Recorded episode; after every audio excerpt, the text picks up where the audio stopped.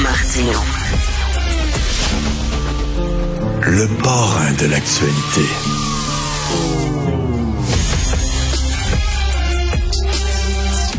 Alors, on entend souvent dire qu'au Québec, et euh, on pourrait dire même en Occident, hein, on traite les vieux, les aînés comme de la chenoute, là, vraiment. on les place, on les parque dans des résidences, dans des mouroirs, puis on attend qu'ils s'en aillent. Et il y a plusieurs personnes qui disent, bon, on devrait peut-être s'inspirer de pays comme le Japon, où, paraît-il, quand t'es vieux, t'es bien, euh, t'es bien perçu, euh, euh, perçu comme une personne importante. Alors, Hugo Duchesne, journaliste au Journal de Montréal, ben, il a dit, c'est vrai, ça, la façon dont on perçoit les vieux au Japon? C'est vrai que c'est si extraordinaire que ça? Il est allé là-bas. Ce week-end, j'ai bien hâte, là, j'ai hâte de lire ça demain dans le journal, un gros dossier là-dessus. Il est avec nous. Euh, Hugo Duchesne, bonjour. Bonjour. Bonjour. Alors, il y a un tsunami gris qui déferle sur le Japon? Il y a beaucoup, beaucoup de personnes âgées. C'est une population qui vieillit à la vitesse grand V, hein, Hugo? Oui, c'est le pays le plus vieux au monde. Il y a le tiers des habitants du pays ont 65 ans et plus. Il y a près de 100 000 centenaires. 15% de la population a 75 ans et plus. OK. Et on les traite comment, les aînés? Est-ce que c'est un boulet? Est-ce que c'est un obstacle? Est-ce que c'est des gens euh, dont on veut se débarrasser là-bas au Japon?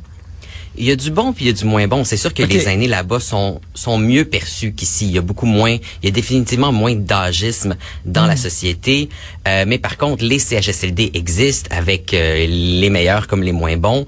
Euh, un, quelque chose qui est frappant quand on se rend au Japon, comme moi je suis allé, c'est de voir à quel point ils sont nombreux à travailler. Il y a Ah près oui. de 50% des personnes de 65 ans et plus qui travaillent encore au Japon. Ça c'est plus que deux fois là, qu'au Québec. Là, au Québec, on est autour de 22% ça monte un peu, mais on les voit là, partout. là. Il y a beaucoup d'hommes de plus de 75 ans qui sont des gardiens de sécurité. Euh, il y en a beaucoup devant les édifices là, gouvernementaux, municipaux, par exemple, puis c'est tous des, des hommes blancs au dos un peu courbés. Euh, puis c'est parce que financièrement, c'est assez difficile au Japon. là. Le gouvernement est de moins en moins généreux parce que ben avec autant d'aînés, autant de, de, de pensions à payer, euh, il arrive Ben oui. juste pas. là. On, a, on a doublé la contribution qui est demandée pour des soins de santé à domicile quand on est quand on est aîné. Et donc pour les Japonais qui n'ont pas eu la chance, par exemple, d'avoir une longue carrière au sein d'une même entreprise pendant 40 ans, puis de bénéficier là, d'un, d'un régime généreux de rente, ben il faut travailler. J'ai, j'ai rencontré des, des, des gens, j'ai rencontré une serveuse de 87 ans qui travaille Hein? encore dans un café, puis elle voit pas le bout. J'ai rencontré une femme de 74 ans qui se croise les doigts, elle veut travailler à temps partiel, mais jusqu'à 90 ans pour finir de payer son hypothèque et pas laisser de dette à ses enfants, par exemple. OK, donc, tu sais, il y a un côté où on se dit, hey, ils travaillent, même s'ils sont très vieux, c'est le fun, ils veulent vraiment s'impliquer dans la société, mais là, tu es en train de ils ont comme pas le choix. Parce qu'effectivement, tu on parle ici au Québec de la pyramide inversée, la pyramide d'âge inversée, mais là-bas, c'est encore pire. Là. Il y a de, de moins en moins de travailleurs, de plus en plus de gens euh, retraités. Euh, comment on va les faire vivre, ces gens-là?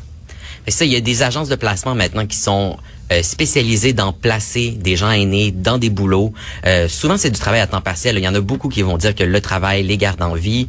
Euh, le Japon, euh, peut-être à la différence d'ici au Québec ou au Canada, le, le- le travail est extrêmement valorisé. C'est bien vu de travailler. ils font de longues heures.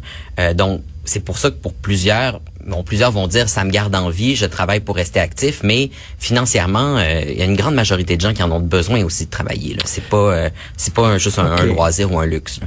Euh, là, c'est vraiment l'impact là, de la pyramide inversée. Euh, Est-ce que nous autres, bon, la réflexion qu'on se fait, c'est qu'il va falloir des immigrants, hein, parce qu'on fait pas assez d'enfants, il y a pas assez de travailleurs. Est-ce que on sait que c'est une société très fermée au Japon, euh, très homogène? Est-ce qu'il commence un peu à s'ouvrir, Hugo? Ben, ils commencent à s'ouvrir, ils ont pas le choix en fait. Ils ont besoin d'immigrants, ils vont avoir besoin de, plus de 4 millions d'immigrants ces prochaines années pour réussir à combler, le, le- réussir à ce que leur économie con- puisse continuer de rouler. Mais par contre, euh, comme vous l'avez dit, Richard, c'est une société qui est assez fermée.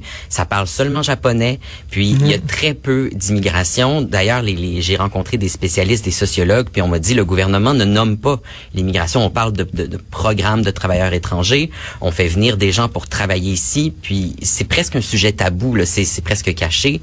Euh, l'immigration est ben, peut-être pour nous, est très peu visible parce que c'est beaucoup des gens qui viennent de d'autres pays asiatiques, là, euh, de la Chine, du Vietnam, des Philippines, parfois de l'Indonésie, pour venir euh, combler des emplois. Mais contrairement au Canada, la, la citoyenneté est aussi pratiquement impossible à obtenir au Japon. Là. Si on est au Japon, on n'est pas automatiquement un citoyen japonais. Ah, non? que ce soit par le sang. Donc, si les immigrants ont des enfants au Japon, leurs enfants n'auront pas un passeport japonais automatiquement. Hi, OK. Euh, Donc, j'ai rencontré toutes sortes d'organismes qui commencent à essayer de se déployer pour aider ces enfants-là à apprendre le japonais pour qu'ils puissent s'intégrer plus facilement, pour qu'ils puissent avoir de bons emplois, pour pas qu'ils soient dans des situations précaires. Parce qu'il y a un quartier à Osaka, euh, qui est la troisième plus grosse ville du Japon où je suis allé, où on dit que c'est environ une personne sur cinq dans le quartier qui est un immigrant. Et puis ça, c'est rare au Japon. Mais on Ben voit oui. ce quartier-là un peu comme un quartier du futur. là.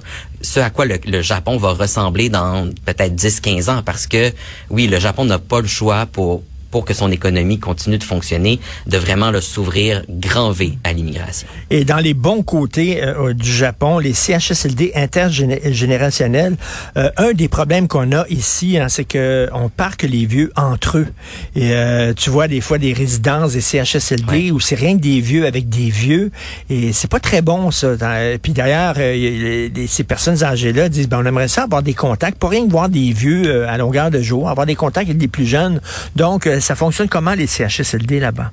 Il y a beaucoup d'innovation qui se fait. euh, c'est sûr que là, moi, je, je peux parler d'un CHSLD en particulier fascinant que j'ai, j'ai visité. Euh, c'est pas le cas. là. Il, y a, il y a évidemment des CHSLD traditionnels euh, plus près des hôpitaux, mais j'ai vraiment visité un, un CHSLD encore une fois près d'Osaka qui est un mélange entre un CHSLD, une garderie, un centre communautaire. C'est vraiment un CHSLD. Il y a 40 aînés qui vivent là, euh, bon, avec des soins infirmiers, là, euh, comme on peut s'attendre. Mais euh, moi, si je veux travailler à distance, puis je voudrais aller m'installer là une journée, je peux. Euh, si j'ai des enfants avec moi, je peux les amener. Puis peut-être que les aînés vont, ceux qui sont plus en forme, vont s'offrir pour les garder. Il y a des Ah salles ouais. de jeu, il y a des télévisions, il y a des jeunes qui, qui arrêtent là après l'école, venir faire leurs devoirs ensemble, entourés d'aînés. Ça brise vraiment l'isolement. Euh, L'endroit aussi est tapissé de photos, des, des murs colorés. On, ça n'a pas l'air d'un hôpital. là. Puis on sent que, que les aînés qui sont là, ben, ben c'est ça. Au moins, ça leur permet, comme, comme vous dites, de pas juste être avec des aînés, parce que c'est lourd de juste voir des aînés Ben oui. quand, la, per- quand, quand la personne devant nous souffre de démence, puis on peut pas même, même pas avoir une conversation avec. C'est pas stimulant pour les aînés. Alors, euh, Hugo, c'est comme si vous avez voyagé dans le futur parce que la population vieillit au Québec, puis euh, là-bas, c'est- c'est presque ce qui nous attend dans une couple d'années, non?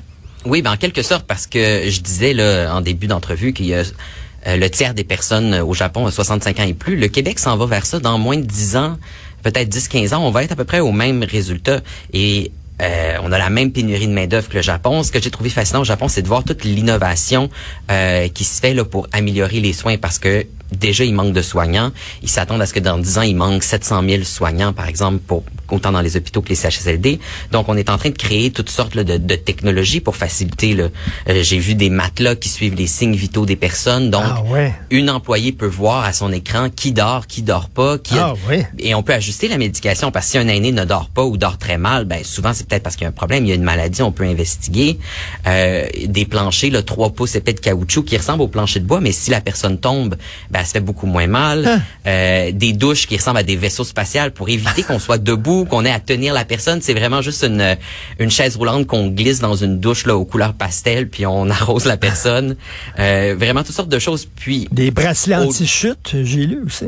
Oui, c'est ça. Ça, c'est une invention euh, en partie québécoise. C'est des chercheurs d'ici qui travaillent à ça parce que, ben, vous le savez, les chutes, c'est malheureusement souvent le début de la fin. Quand un aîné chute, euh, souvent il va perdre son autonomie, il va perdre extrêmement de force physique, puis euh, ça peut juste aller en pire. Donc, l'idée, c'est d'éviter les chutes. Ça va éviter énormément de coûts aussi au service de santé.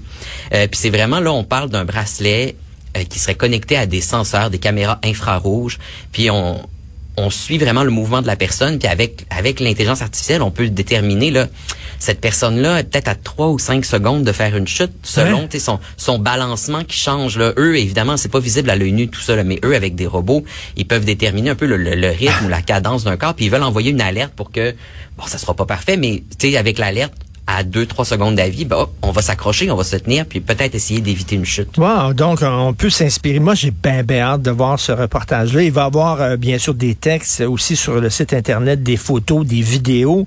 Euh, Hugo, est-ce que c'était votre premier voyage au Japon?